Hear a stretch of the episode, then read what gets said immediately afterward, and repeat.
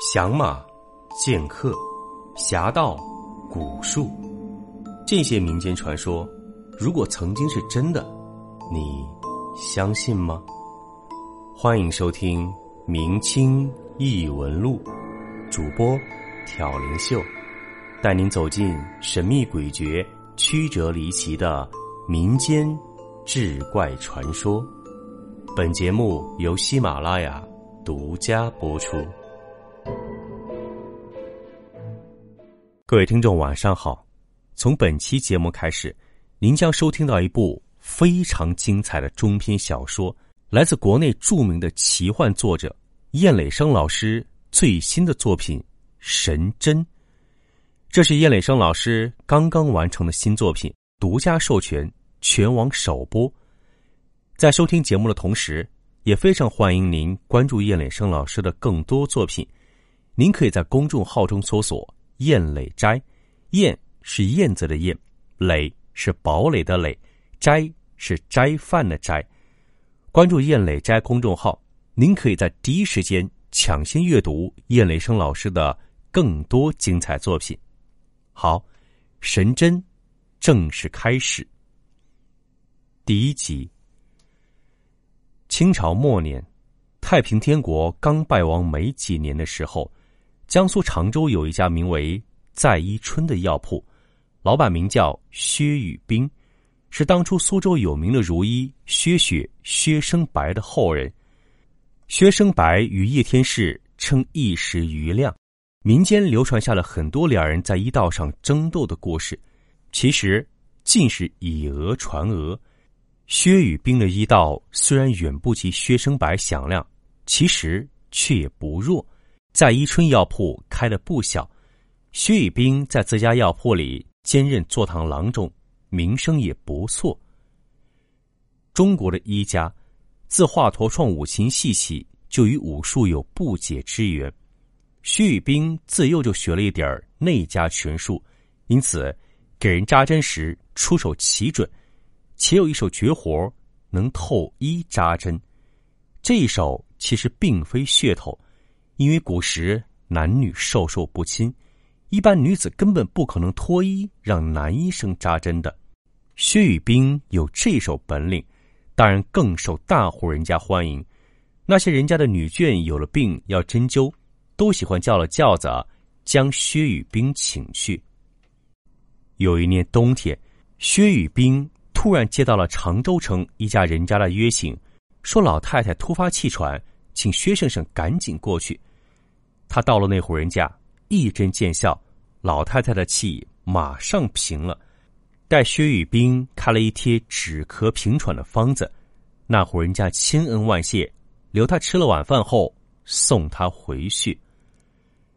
回去时天色渐晚，薛宇冰坐在轿子里闭目养神，正坐到自己家巷口，轿子突然停了下来。他不知出了什么事儿，探出头来问轿夫。怎么回事？教夫说：“前面有个人影躺在地上一动不动，也不知是人是鬼。”常州虽然一向是江南富足之地，但在太平天国这些年，常州为护王陈坤书所据。陈坤书在常州数年，遇民甚苦，后来被李鸿章率军攻破，死者枕藉，血流飘出。常州城又遭一番大劫，此时刚过了没几年，城中血战痕迹犹在，一些偏僻巷子的角落里，甚至还能看到血污的痕迹。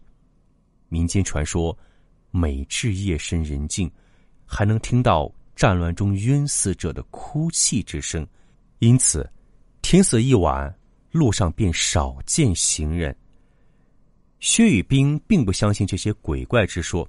心想，可能是个路倒，路倒就是那些无衣无食的乞丐倒在路边的死尸。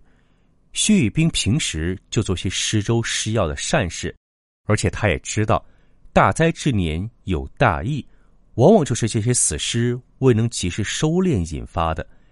现在虽然是冬天，也不可大意，自己碰上了就当做个善事儿吧，便下轿去看看，想着一旦确认了。就掏钱叫人抬到驿冢去埋了。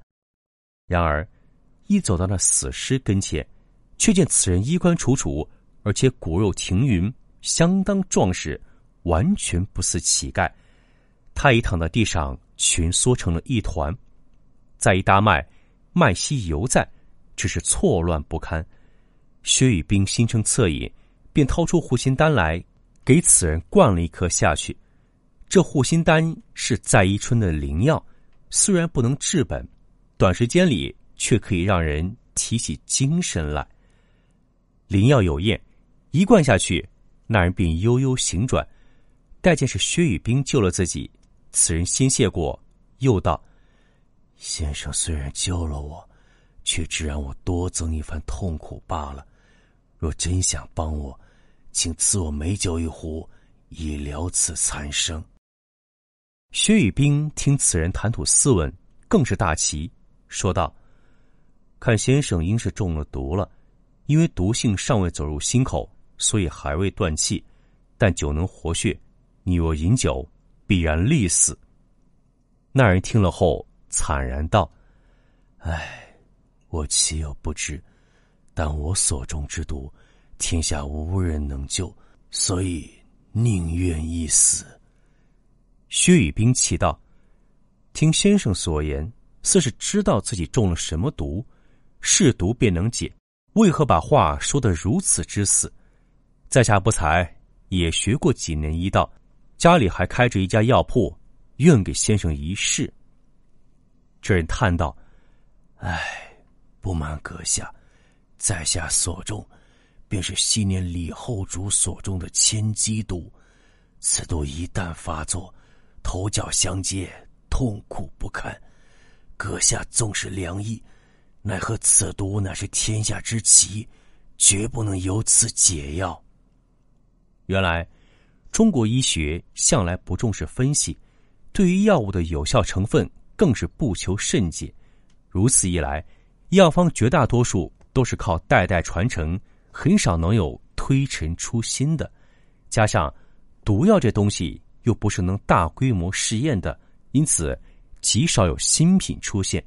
甚至医家知道的，无非就是红批、白批那几种。千机这种毒药，只在古书中记载。一般人根本不知道，薛雨冰若非是薛生白后人，多半也不会知道。而一听这人说自己中了千机毒，他既是吃惊，又是好奇，问道：“是毒必有解，先生怎么会说没有解药呢？”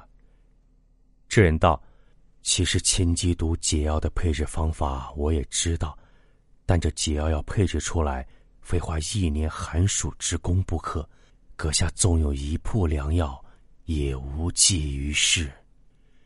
薛雨冰越听越是好奇，千机毒这种东西，他只在古书中见过，没想到此人竟然也知道解药的配法。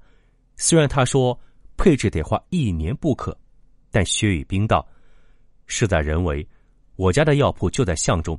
先生既然知道解药配方，不妨教我一试，总比坐以待毙为好。”这人听薛雨冰这般说，却也有了点信心，说道：“那样也好，但我中毒后双足已不能行走，还请先生叫人抬我过去。”薛雨冰见此人奄奄一息，却双目仍是炯炯有神，也在暗暗称奇，马上叫了家中两个下人过来，将这人抬回在宜春药铺，到客房。搭了个小铺，让这人躺下。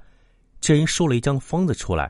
原来解药需要用到十几味不同的药物，倒不算太多。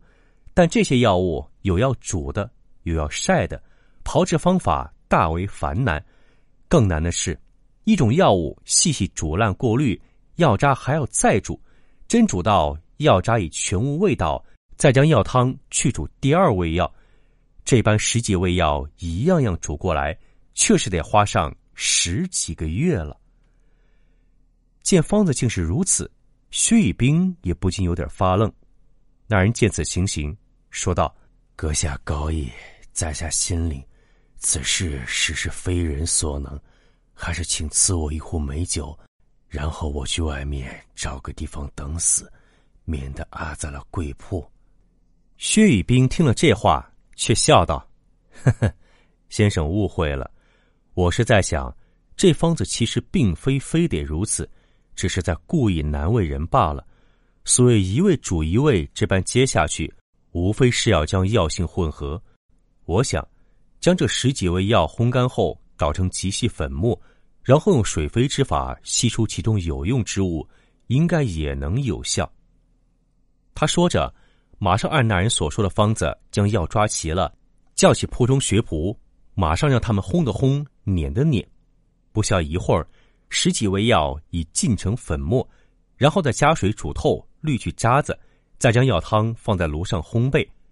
到了后半夜，果然得到了一堆红褐色药粉。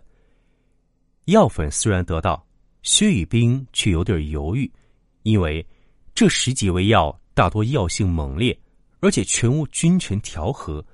他用这种方法将药中精髓全部吸出，可想来药性也非常霸道，只怕本身就是一种毒药了。实难相信能解千机毒。他正在犹豫，那人见了薛雨冰拿来的这堆药粉，却大为兴奋，说道：“阁下真是神医，您这半宿之功。”与我花费一年之力配出的解药一般无二，现在还要加下一味百草霜，必须是纯稻草的，用蜂蜜调成黄豆大的丸子即可。薛雨冰一听，恍然大悟，心想：百草霜为解药之物，这解药果然还有这一味来解决烈性。所以百草霜，就是锅底灰，但人家烧饭是柴火就行。很少有烧纯稻草的，因此也就是拿些稻草来专门烧点灰罢了。戴安那人说的搓得了三个丸子，天也快亮了。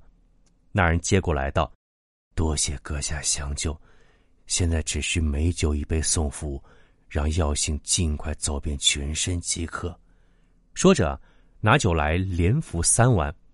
薛雨冰见他一服下药丸，脸上的死气立时消散。心知自己配的解药果然有效，暗暗欣喜。而这人更是不顾身体未复，硬要跪下向薛雨冰行了个大礼。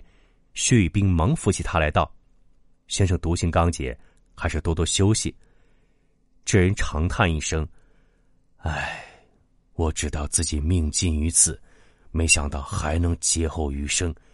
阁下之恩，不啻高天厚地。”今生真不知该如何报答。